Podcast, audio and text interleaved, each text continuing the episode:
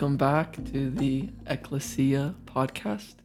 Now we have a title. Yeah, now we have a title, Ecclesia, which is uh, an early word for like a church body, a church gathering. Um, yeah, so we are talking again about the Mhm. church, about the history of the church.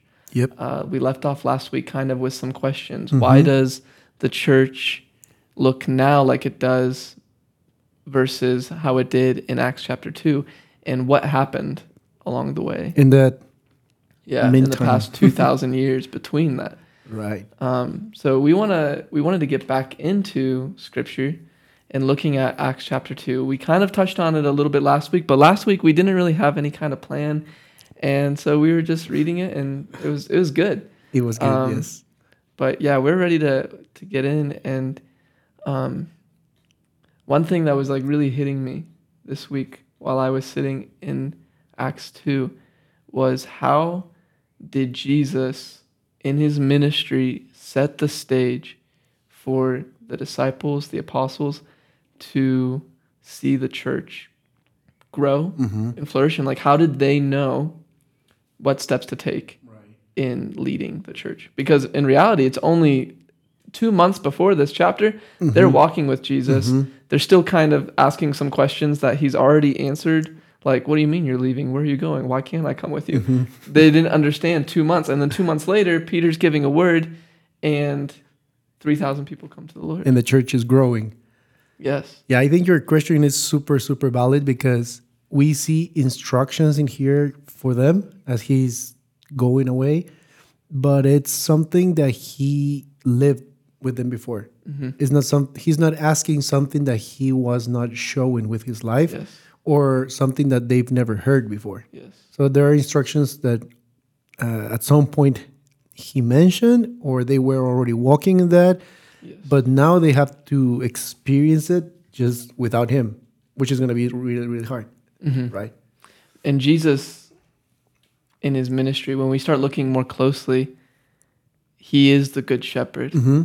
And so he was so um he was so specific. He was so on point in the way that he led them and prepared them Mm. beforehand for the things that they would have to pick up and carry when he was gone because he knew that he was leaving. He knew he was going Mm. back to the right hand of the Father and in that he was really really um he was really direct in how he prepared his disciples and instructed them. Right. So, Verse 42 says, They were continually and faithfully devoting themselves to the instructions of the apostles and to fellowship, to eating meals together and to prayers. This is the Amplified version. So, just- yeah, it's really good. right.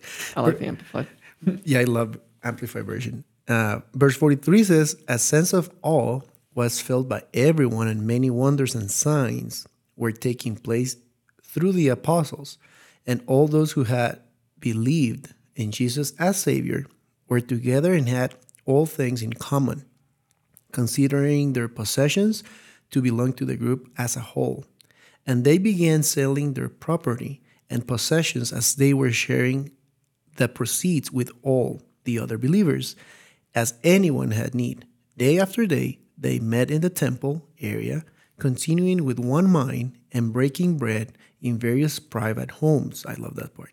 They were eating their meals together with joy and generous hearts, praising God continually and having favor with all the people. And the Lord kept adding to their numbers daily those who were being saved. Every time I read it, it's encouraging. Yes. And I love this version. It just Yeah. adds a lot of It's so Context. Full. It's so full. yeah. Yeah. So last week, one thing that we that stuck out mm-hmm. was in verse forty-two. It says they devoted themselves. Mm-hmm. Um, they devoted themselves. They made the decision. If this is how Jesus lived, and He's entrusting this to mm-hmm. us, this is how we're going to walk forward as a body together. Yeah. So how did okay, so it says they devoted themselves to the apostles' teaching. Where did the apostles get their Mhm. uh, teaching? Where did they get their uh, doctrine. Uh-huh. We have the Bible and we have it right on our Yeah. hand, so it's uh, easier. yeah. Where did they get their authority to teach? Uh huh. It was from what we talked also last week about being faithful witnesses. They were witnesses of Jesus. So if we want to make a question here, is where the, the apostles got the authority Yeah. for doing what they were supposed to do? Yes. Okay, that's the question. I want to put Yeah, it on the screen so Yeah. we're we're clear on the first question. Yeah. So if the church is devoting themselves to the apostles' teaching, Mm-hmm. where did the apostles get the authority Right. to teach? Mm-hmm. And um, there's a few verses. Yeah, we have Matthew 28 in here, verse 18 through 20. Yeah. Jesus came and said to them, All authority in heaven and on earth has been given to me. Go therefore and make disciples of all nations, baptizing them in the name of the Father and the Son and the Holy Spirit, teaching them all that I have commanded you. And behold, I am with you always, even to the end of the age. so, this is uh, the first time we see the Great Commission in Scripture. And Jesus here says, All authority, all authority in heaven and on earth has been given to me. And he's talking to his disciples Go, teach all nations, make disciples, and teach them how to observe the things that I've commanded you, I've taught you. That I've we've been walking this out for three years. You know how to walk with me now.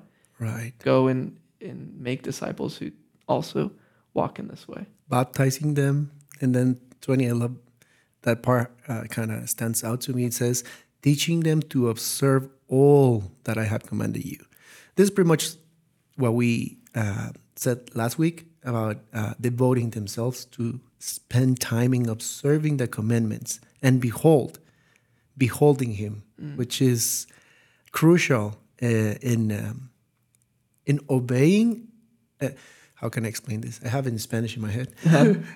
In the action of um, being obedient, there has to be a context of beholding first Yes. To be able to obey, I need to behold the Lamb. I need to behold His commandments. I need to be able to behold His word to the point that I'm fascinated. I'm in awe. The word awe is also in that uh, chapter two of Acts, leading us um, to the observance, leading us to to the uh, persistent, coming. um what's the word again in chapter two? When he's talking about uh, the, the first uh, instruction is devoting that's the Yes, word devoting. so devoting has to be a result of of serving of contemplating beholding him, Beholding. right beholding his his his beauty Yes. and that's where they got the authority by beholding christ Yeah. right And then that takes us to this next verse in Acts chapter 1, verse 8, where Jesus is ascending. This is the fourth time we get the Great Commission in Scripture. And he tells them uh, in, in verse 8, he says, Wait a while. Don't start, don't start ministry yet. But you will receive power when the Holy Spirit has come upon you, and you will be my witnesses in Jerusalem and in Judea and Samaria and to the end of the earth.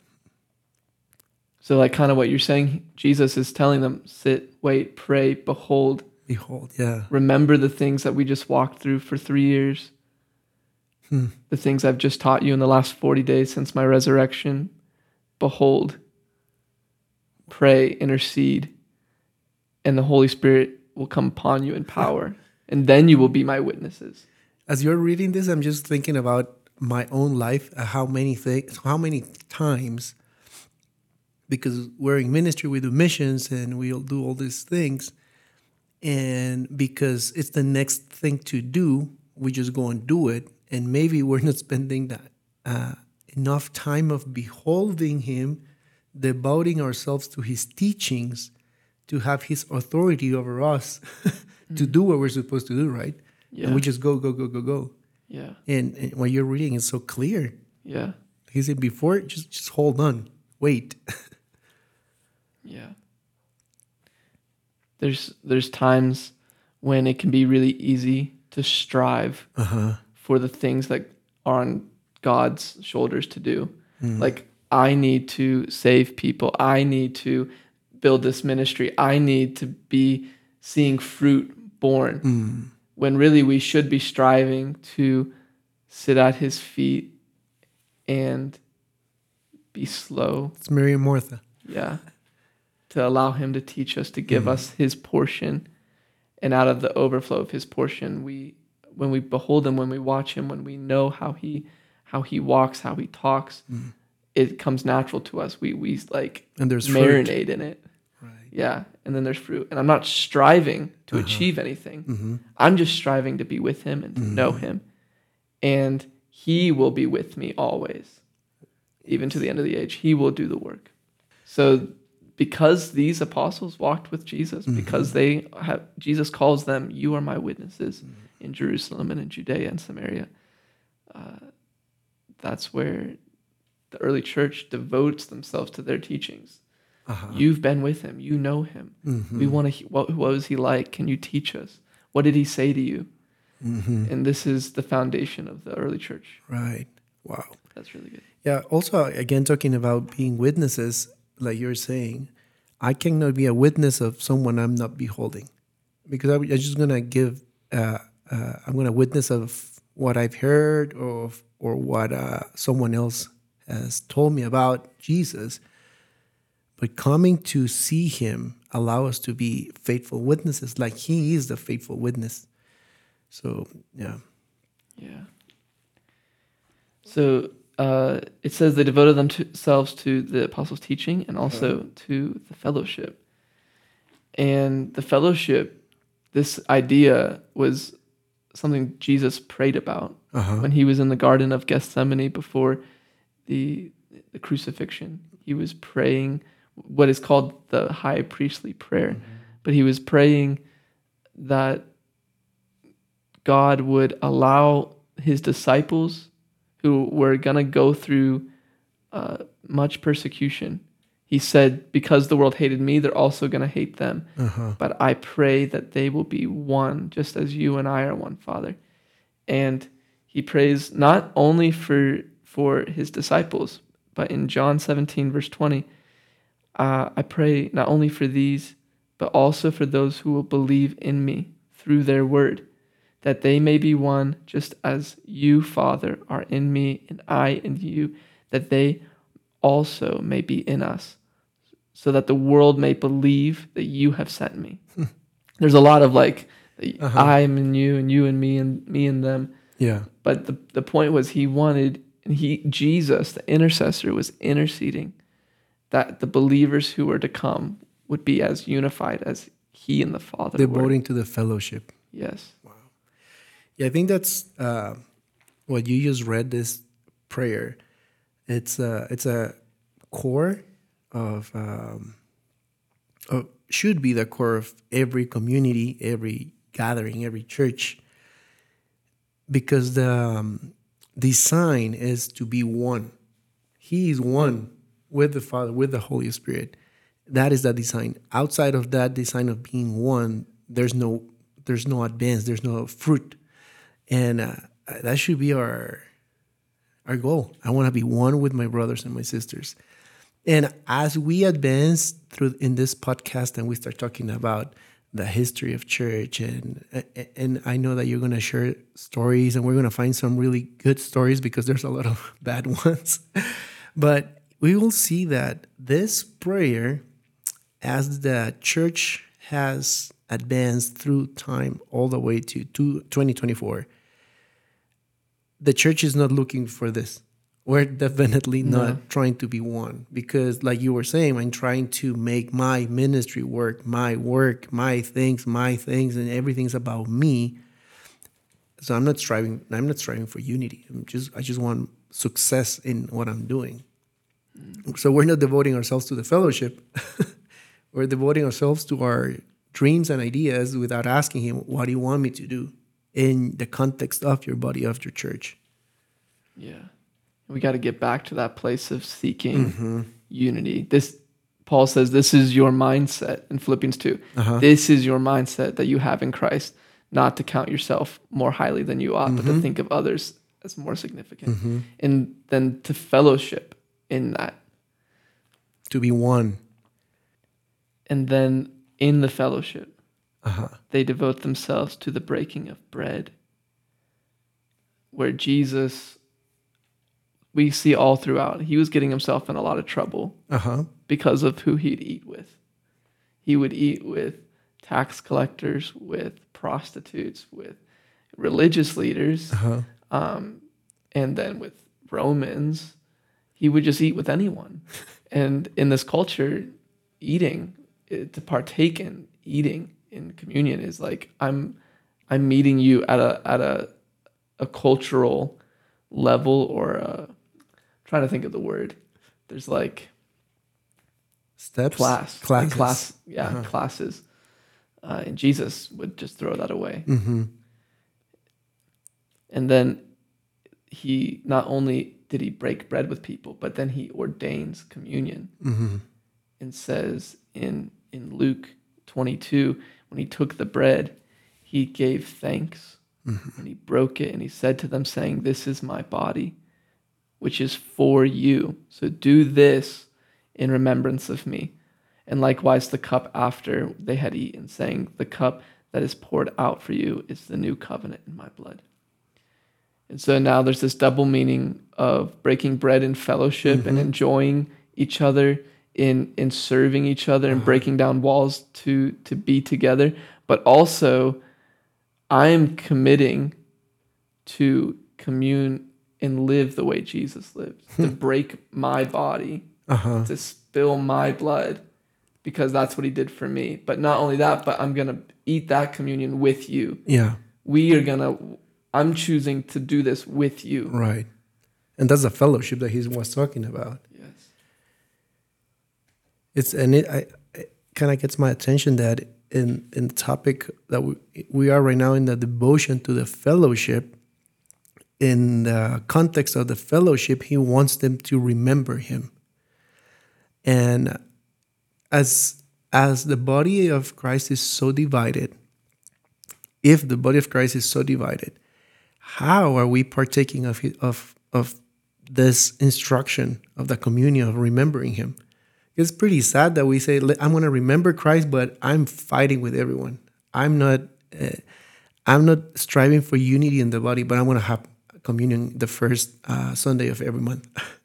kind of make it makes no sense, you know, because it's very religious at the end. Because I need to take communion every Sunday, but I'm fighting with my brothers and my sisters. I don't want everyone else to do anything. It has all to do about me, about my ministry. But every Sunday, first thing, the first Sunday of the month, we're taking all communion. Yeah. Just our exclusive group Yeah.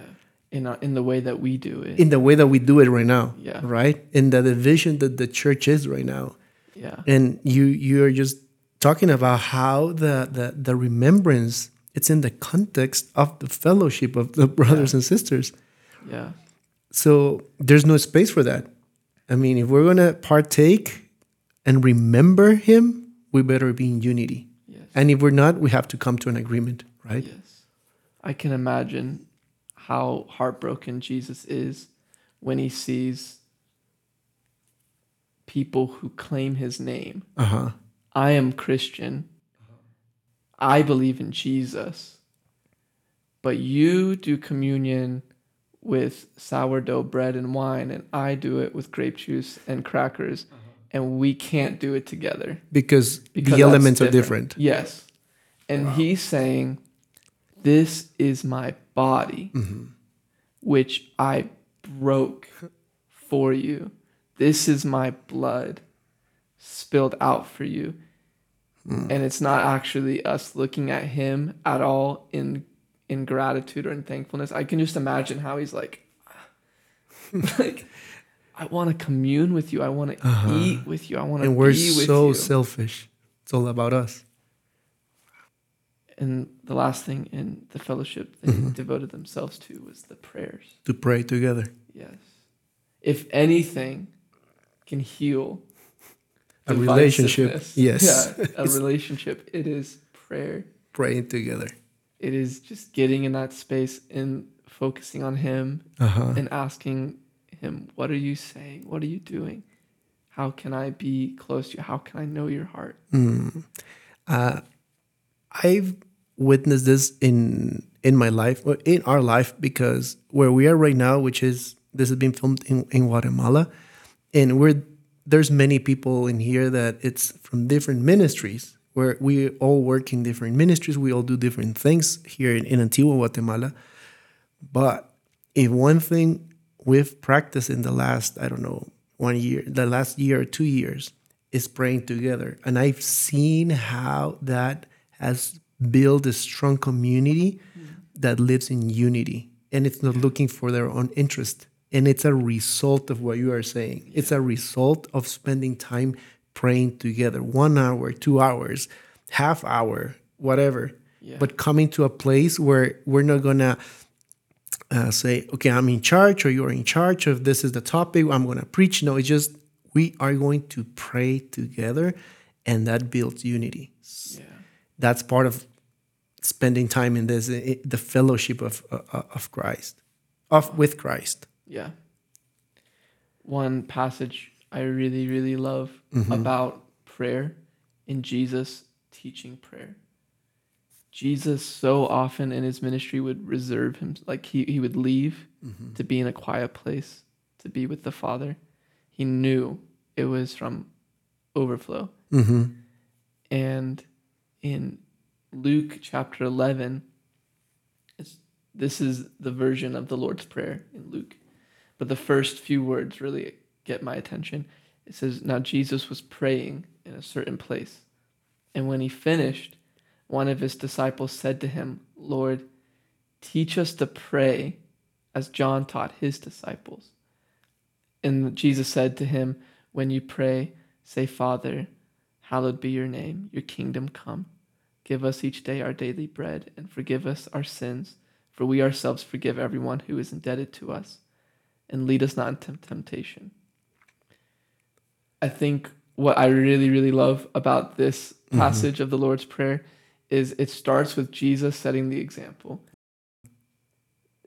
As the disciples are witnesses, here's an example where they were seeing him pray. And when he's finished, Jesus, we want to we want to pray. We want to know how to pray. Can you teach pray us too. how to pray? And I just think that's so sweet. and then he gives them um, the Lord's Prayer, which is so rich in Mhm. itself. But and yeah, and that was part of the unity. That was part Yeah. of then they being built together. yes, and yeah, that. and he teaches them all together how to how to pray, and it encourages me that I don't have to have everything like figured out. uh huh. I don't again, I don't have to strive for to arrive in places the Lord's grace can already carry me Mm. when I can just rest in his grace. Uh-huh. So I get to ask Jesus, can you teach me how to pray? I want to pray. Uh-huh. I want to pray like you. Yeah. And he will. Uh huh. Yeah, we just ask the Holy Spirit. He's gonna teach us how to do it exactly. Yeah. And we can also look at those in our fellowship, in our community, Uh huh. who have been walking in it and see that as a point of unity. Mhm. Like, I see you really walk in this well. Yeah. John taught his disciples. Can you teach me how you do this? Because Uh-huh. I really, I really value that. And you'll even see that in asking questions and submitting to people in your community. Mm-hmm. That's drawing unity. That's drawing Yes. the Holy Spirit out of out of each other. Mm-hmm. Wow, that was the first verse we've gotten through. So good though. So we have so far uh, how they were finding the authority, right, Mhm. to do what they were supposed to do. We already talked about uh, the devotion to fellowship, and we touched on prayer And And that- uh, and breaking bread. and breaking the bread. Yeah. Yeah. So through that, awe came upon every soul. hmm Awe came upon every soul just through that. Just through the apostles' teaching, breaking bread, prayer. It was so simple. So simple. If you need great things to be awed, maybe you have a misunderstanding Uh huh. of the simple things where Jesus just wants to talk to you. Mm. Jesus wants to dine with you. Jesus wants to, to teach you, to Mm. reveal things to you. Wow, that's so true. Going back again to our modern church, we need a lot of things to say, oh, this was, that was pretty amazing. Yeah. right? Because that's Yeah. that's our language. Yeah. When when the service or the music or I don't know, it's intense and we think it was eh, very good. We we we say this was awesome. I, in I'm in shock. It was pretty good. Yeah. But we need a lot of things. It was wild. Yeah. Yeah. But like you're saying, they were just breaking bread, praying together, spending time together. They, and they were in awe because of that. Yeah. And then also, I love that it just says awe came upon them and Uh-huh. many wonders and signs were being done through the apostles. Just as Jesus said, the Holy Spirit will come upon you and you'll be my witnesses. You'll do the things that I did. Mm-hmm. In verse 44 of Acts 2, said, All who believed were together and had all things in common. Mm-hmm. After what we just went through, right? Yes. Yes. So there, like, there's a cost. Yeah. They to have things in common. It's not this isn't like communism where I don't own anything, everything I have is everyone's and mm-hmm. everything they have is mine. But this is there there's the rich and there's the poor and all these different classes and all these different backgrounds that believers are coming from, but it says they have all things in common Mm-hmm. what does it mean for them to have all things in common when obviously they're coming from different Backgrounds. and- yeah.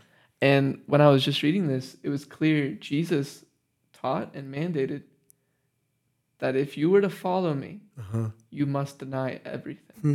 you must leave everything That's the cost. and so then everything that they have is jesus Mhm. and that's what they all have in common Hmm. and jesus taught this in luke uh, 14 do you want to yeah. Luke 14, verse 25 says, Now great crowds accompanied him, and he turned and said to them, If anyone comes to me and does not hate his own father and mother and wife and children and brothers and sisters, yes, and even his own life, he cannot be my disciple. Verse 27 Whoever does not bear his own cross and come after me cannot be my disciple. For which of you, desiring to build a tower, does not first sit down and count the cost? That's highlighted, whether he was enough to complete it. Otherwise, when he has laid a foundation and it is not able to finish, all who see it begin to mock him, saying, This man began to build and was not able to finish. Or what king going out to encounter another king in war will not sit down first and deliver it, whether he's able with 10,000 to meet him who comes against him with 20,000? And if not, while the other is yet a great way off, he sends a delegation and asks for terms of peace. And verse 33 So therefore, any of you who does not renounce all that he has cannot, he cannot be my disciple. yeah yeah It's pretty straightforward. It is. if all of these people from different backgrounds were to have all things in common, Mhm. it is because they made this decision. I need to renounce everything I have to be a disciple.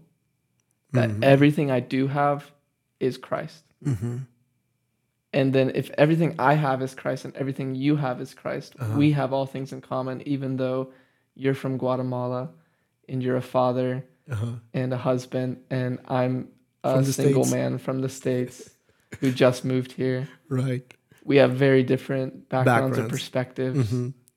but we have all things in common. Yes. And it's Christ. Yes. Yeah. And it comes out of the relationship that we just saw breaking bread, because we have eaten together, Yes. we have prayed together, yes. and we have studied the word together. Yeah. Out of that, I mean, you, you don't get divided. I, it's just amazing, like meeting believers around the Uh-huh. world. yeah. Literally, you just need an hour Uh huh. to grab a meal, talk about what the Lord has done in your life, talk about the word, and now you're best friends. Yeah. It's so easy. Because Christ because is the center. yes and the same spirit is within us this is what we hunger for this is what we long Uh-huh. for and it's instant family. Yes. We are one body, even though Uh-huh. we've never met. We are one body, Mhm. and it's so easy. I love it. But the church has made made it so hard and difficult. So skeptical Yeah. of things that are different, things that don't look like what I'm Uh-huh. used to. Yeah. I've never heard about this before. so I'm not even gonna Yeah. talk to you. I- and I'm just picturing like I've had the privilege to witness the local church in many different countries. Uh huh. And sometimes I just think about Albanians and Guatemalans and South Africans and Chinese Uh-huh. all together in one room worshiping the same Jesus Wow. in different ways. It will happen. Will It will. It will. Wow. It's exciting. So, in this having all things common, Mm-hmm. in renouncing all that they had, Acts continues and says that they were selling their possessions and belongings and distributing the proceeds to all as any had need. Mm-hmm. And Jesus talked about doing this as well. Obviously, Jesus, from what we understand, he was the son of a carpenter. He was Mhm. a carpenter. He didn't start his ministry till he was in his 30s. Yeah. So he had a job. He had a profession. He Uh-huh. had a family. He just had to leave all that. He Uh-huh. re- he left all that. He set the example. he did, Yeah. and then he goes to serve. Uh, and there's many places you can see this without. Yeah. But there's one story where this rich man comes Mhm. to Jesus and says, How do I be saved? And Jesus tells him about the commandments, the great commandments, and the rich man, Oh, I know that. I've done that. I grew up with that. Easy. Uh-huh. In Jesus, in Mark chapter 10, verse 21, Jesus, looking at him, loved him and said to him, You lack one thing.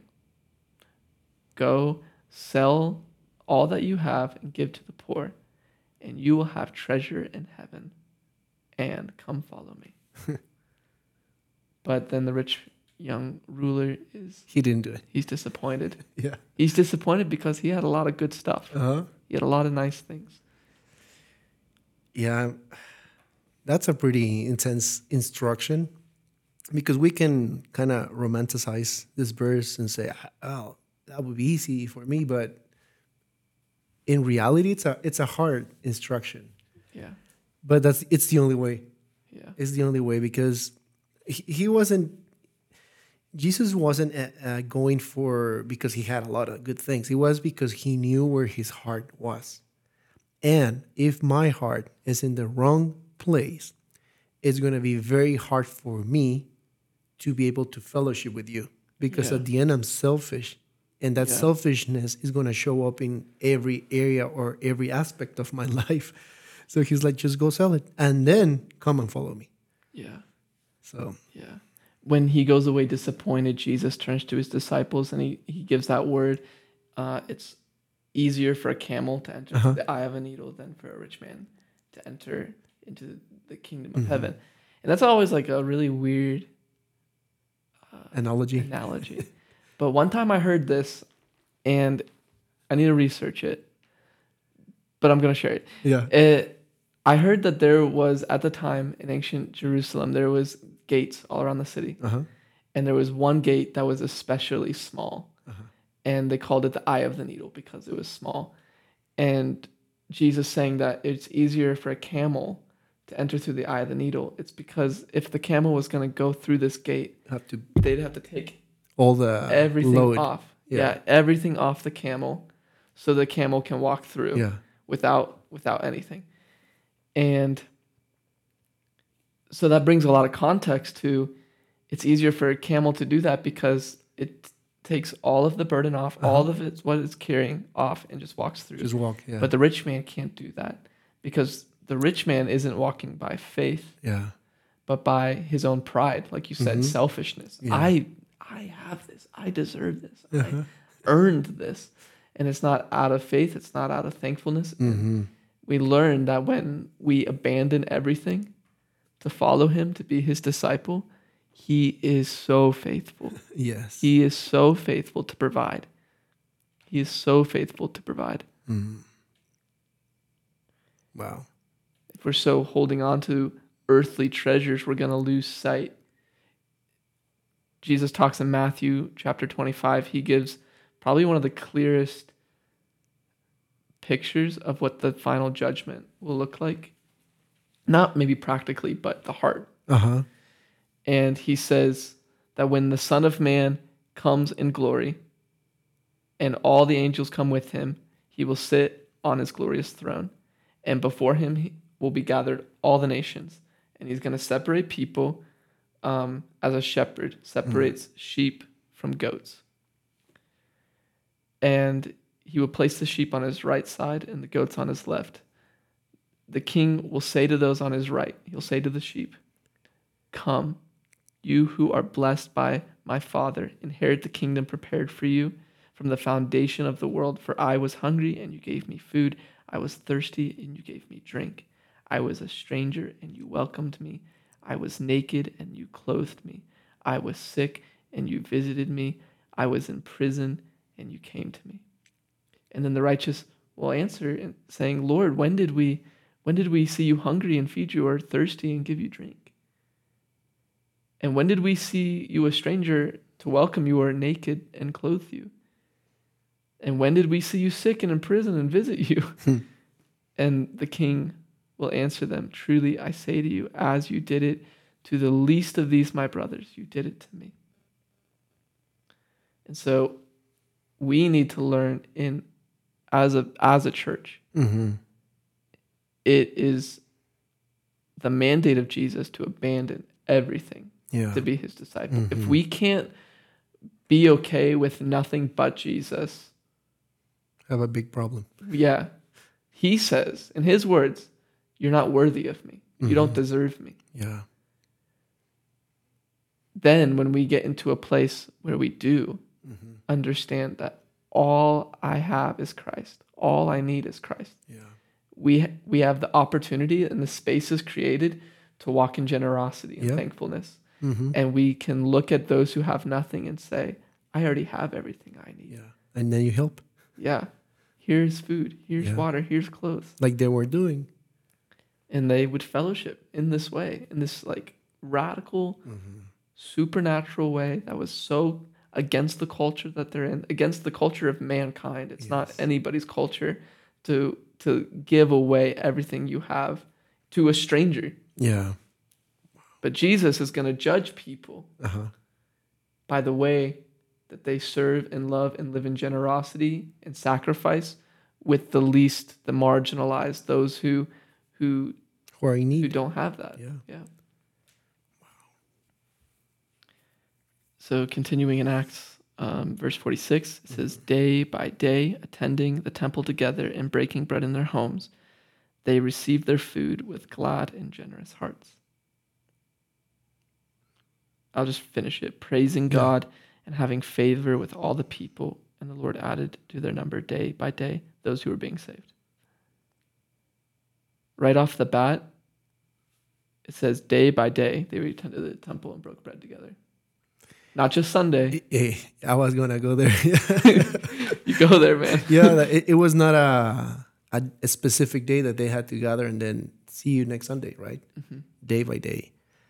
With this, we're not saying you. We have to meet every day of the week. We're not saying that, but uh, we have to get outside of our really uh, our, mind with so much religion that it has to happen a specific day at a specific time in the same order every single Sunday. yeah, uh, that changes a lot uh, how we fellowship with each other. being even flexible with that is gonna change a lot of things in our life uh, yeah, day by day, like if you can meet with someone more frequently or with a different group, go ahead and do it. Yeah. Spend time with more uh, believers. Yeah. Uh, have your faith being strengthened. I think it's pretty clear this instruction here. And yeah, day by day, breaking the bread in various private homes. Uh, we should highlight that. Yeah. In various homes, they were they were breaking bread and as they were eating, they were showing at least the amplified version says that they they were having joy and they were being generous and they were praising continually. And the people were being added. Yeah. because that's the thing. Uh, the church nowadays their goal is to have more people. Is i want to i want more people to be added. I want more people to be added. I want more people to be added. But i heard one time uh, a pastor uh, gave this example and he was talking about uh, that he was in a golf tournament with just pastors from all over the place and they were playing golf and the question that kept coming and coming was like how many are in your church? So how many you have now? So how many since last year? And everyone will give their answers a thousand maybe 50 more we're growing we're making two services you know the the classic conversation between uh, pastors. And uh, and whenever whenever it was his turn and they asked him so how big is your church? And he went like uh, we don't count them. We weight them. We weight their hearts. We weight how much they're growing. We're not counting people. Wow. and i think that that's it. This is it. Exactly. we're not striving for just the adding of numbers. People is going to be added Yeah. but because we're called to make disciples i should in the spirit wait more today than last week yeah. and out of our fellowship our breaking bread devoting ourselves to the word tomorrow we should wait more than today Yeah. just out of this interaction that we're filming Yeah. you know Yeah. and and uh, that's how I think it should be uh, seen. They went to the temple together, but Uh-huh. they also went to their homes. Uh huh. Both. Yeah. And that's just an encouragement. You I'm we're not saying don't go to church, No, we're not saying that. but you can't go deep in just giving someone a handshake during the song break or at the end. Mm-hmm. It takes sitting and hearing and listening and sharing Uh-huh. and inviting and serving. And a lot of that happens in the home. Yeah. And God designed I don't know if God designed the home. God designed the home. He, Yeah, he mandated did. marriage. Yeah. Uh, but when you get into a home, it's like guards are down. Uh huh. This is just a safe, safe place. And there's something special to be learned here. Uh-huh. And how do we balance going together as the numbers To the temple. and with the one? How do I sit with the one? Yeah. Yeah. Both are important. Both. And- And like you were saying, homes are crucial for this Crucial. time. It's part of His design. I would say probably most believers in the Eastern world Yeah. don't, a lot within the 1040 window, don't have the option. Yeah. There's no option for having your mega service. No, there is no option. yeah. It is in prison cells and in huts Mm-hmm. and in different apartments every week. Yeah. It's in the mountains. It's on Hiding. boats, Yeah. anywhere that they can get alone to, to pray and to be together. And that's the fastest growing church right now in the world. Yes. If I'm not wrong, I think it's in Iraq where they just they don't do what we do. yeah. and it's just growing and growing and growing because they're practicing this, which is just crazy. And that last line, the Lord added to their number day by day. That's the key.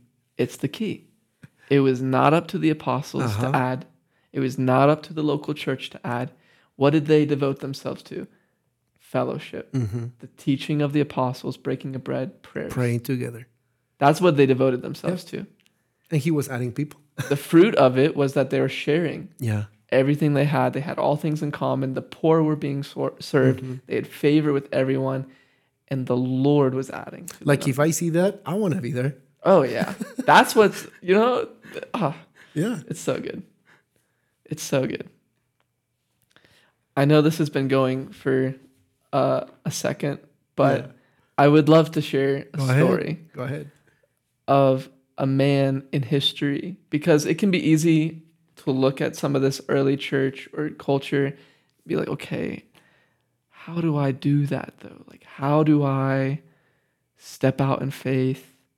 How do i find c- community that's going to walk mm-hmm. alongside me with this. And there's just this one man who I've been reading about in the past two weeks, and everything he does and says has just been hitting my soul.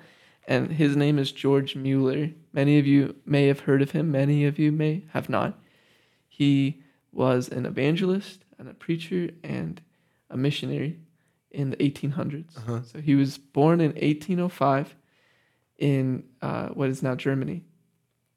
And when he was young, he was kind of a uh, a rascal. Uh, uh, his dad was he had a really difficult relationship with his dad, Uh-huh. and his mom died when he was 14 and he would steal money from his dad. He'd go to hotels and then just leave so that he didn't pay. He would try to rob people. He was like a swindler. Uh, at one point his friend uh, him and a, a group of friends they forged their parents signatures got their passports and went to switzerland where he stole all of his friends money when they were in switzerland and then he goes back to germany and lies about it says he wasn't there so he just had kind of a um, crazy, yeah, crazy childhood. Was very uh, delighting in in sin. Uh, but one, I'll read this quote. This is from his his um, autobiography. So he said, one Saturday afternoon in the middle of November 1825, I had taken a walk with my friend Beta, who was this friend who was not always a good influence on him. They got into a lot of trouble together. They would uh, run the streets at 15 years old, basically half drunk. At one point, uh, he ended up in prison. Uh, yeah, I was on a friend with my walk beta. On our return, he said to me that he was in the habit of going on Saturday evenings to a house of a Christian where there was a meeting, a, peop- a group of Christians meeting in a house. And on further inquiry, he told me that they read the Bible, sang, prayed, and read a printed sermon. No sooner had I heard this, but it was to me as I had found something after which I had been seeking all my life. I immediately wished to go with my friend, who was not at once willing to take me, for knowing me as a, a merry young man or a wild young man. He thought I wouldn't like this meeting. At last, however, he said he would call for me.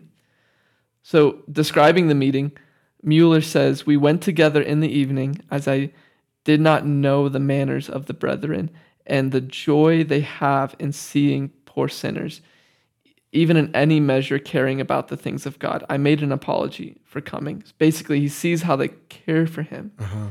in him coming there, and he's almost like, "Oh, I'm sorry I even came. Like, I didn't know you guys could love God like this. Some background at this time, he's in seminary to become a leader in the Lutheran church, but only because in Germany at the time it was paid for by by the by the government. Uh-huh. So it was just a nice cushy job. The kind of answer of this dear brother I shall never forget. He said, "Come as often as you please. House and heart are open to you." After a hymn was sung, they fell on their knees, and a brother named Kayser, who was afterwards uh, becoming a missionary to Africa, he asked God's blessing on the meeting. Then kneeling down made a deep impression upon me, said Mueller, for I had never seen anyone on his knees, nor had I ever prayed on my knees. Then he read a chapter and a printed sermon, and at the end we sang another hymn, and the master of the house prayed. And this meeting had a deep impression on Mueller. He said, I was happy, though I had never asked why I was happy. I was it, it- I could not clearly have explained it. And as I walked home, I said to Beta, We have had all, we have seen all on our Germany to Switzerland, and our former pleasures are as nothing in comparison with this meeting. Whether I fell on my knees when I returned home, I do not remember, but this I know that I lay peaceful and happy in my bed. And then he would go back in the next week. He went back to the house almost every day because he couldn't wait for the next Saturday to meet with these people Right. he had this fire growing in him after meeting with the local the local believers and seeing how they communed together in fellowship and he made up his mind quickly that he was going to become a missionary Uh-huh. in becoming a missionary his father who was sending money to him said no i was sending you to this school so that you would have a good job i can't support you being a missionary so he made up his mind he said I just need to rely on Jesus to to supply me with everything I need. So at 24 years old, he moves to to London, England, to serve Jews in London, and he's there for a little bit, where he finds the secret of abiding. He would put he would go into a room, he'd lock the door, and he'd sit there and pray for three hours, and he was just overwhelmed Wow. that in three hours of prayer and reading the Word, he would learn more about Scripture and about God than he did in months of of training at a college because the Holy Spirit was teaching him. Mm-hmm. He moved to another city where he met his wife, and then he felt it from the Lord. Well, also, when he was in the city, he started a church that rapidly grew so big. They wanted to rent the pews out to the rich, um, so the rich could sit at the front to hear him teach, but he was like, absolutely not, Uh-huh. because the poor, we, we, he knew this. Right. We are all here together. We have all things in common Uh-huh. he felt it from the Lord to leave this church and go and start an orphanage. And he went to um, a, a town in, in England, and he saw in this in this time in the 1800s there was a lot of orphans living on the street, working in factories, treated um, terribly Terrible. Yeah. and his heart was really broken for them. And he had uh, the equivalent of 50 cents in his pocket when the Lord told him to start this orphanage. And over 18 months of prayer, just prayer, that the Lord would provide and people hearing what he wanted to do, he had raised um, 1,700 pounds in his day, which is equivalent to like $7 million in today's money Wow. In 18 months and he built five orphanages. In the time of having the orphanages, he never asked for money. He never asked people for money. He only let the Lord provide. And there's a story where uh, he was working one night and his wife came in and the children were getting ready for bed. There's about a hundred children in the orphanage at this time. And she says, There's no milk. We have no milk to make the oatmeal for the kids in the morning. So he puts his pen down, he grabs her hand, he goes and gets the other women who are working in the orphanage. They get down on their knees and they pray, Lord, would you just provide food for the children? And someone knocks at the door and they have a letter, and in the letter is money um, from someone who is wanting to support them. And in the next few minutes, two more letters come With more money. with more money. So they were able to buy um, milk for the children to make the breakfast. And there's another story from like a few years later when there was 300 orphans. And when he wakes up in the morning, the woman who's running the the orphanage, she comes to him. She says, "We have no bread. We have no food. We have no food to feed the kids today." And George, uh, just "Oh, okay, let's pray. He, that's his always his answer. Let's just pray. And he gets on his knees and prays, and a knock comes to the door, and it's the town baker. And the baker says, I couldn't sleep last night. I just felt from God that you needed some bread. So I woke up at three in the morning and I made um, some bread for you guys because I just felt the Lord tell me to do that. And at the same time, a milk truck breaks down in front of the orphanage and the driver gets out and he's looking at the axle, he's looking at the wheels. It's going to take a minute to fix this. The milk's going to go bad. So he goes to uh, George Mueller and says, "Do you uh, just want all this milk? It's going to go bad." And and George takes it with a smile, knowing that the Lord was going to provide for him in everything that he did. Wow. In his lifetime, he lived to he was in his 90s. He was able to house 10,000 children in orphanages and he never once asked for money. All he did was pray. And it, every day in 60 years of ministry, the children always had food. They were always Wow. provided for. Every child that came in, he would give them a Bible in their left hand and a coin in their right hand. He said, "Focus on your right on your left hand. Focus on the word of God, Uh huh. and he will provide the rest." He did he did that with every child that came through. Um, and I just want to read a quote from him. Go ahead. He- There's two quotes. First thing, he said, faith does not operate in the realm of the possible. There is no glory for God in that which is humanly possible. Faith begins where man's power ends. And that just reminds me of the Lord added to their number day by day. He knew in his in his human understanding it wouldn't work, so he walked by faith. He said, "If the, there's glory for God if I walk by faith, there's not glory for God if I try to make do it mm-hmm. myself." And he lastly he said, "Be assured that Christianity is something more than forms and creeds and ceremonies. There is life and power and reality in our holy faith." And as I read this in Acts and I look at the life of George Mueller, it's so evident Uh huh. when we abandon all to pick up the things of God, there is Yeah. life, there is Mhm. power, there is Mhm. reality Mhm. in that. And that's what church should look like. Should look like yeah. Wow. Come on. Yeah. So Wow. I really love that story.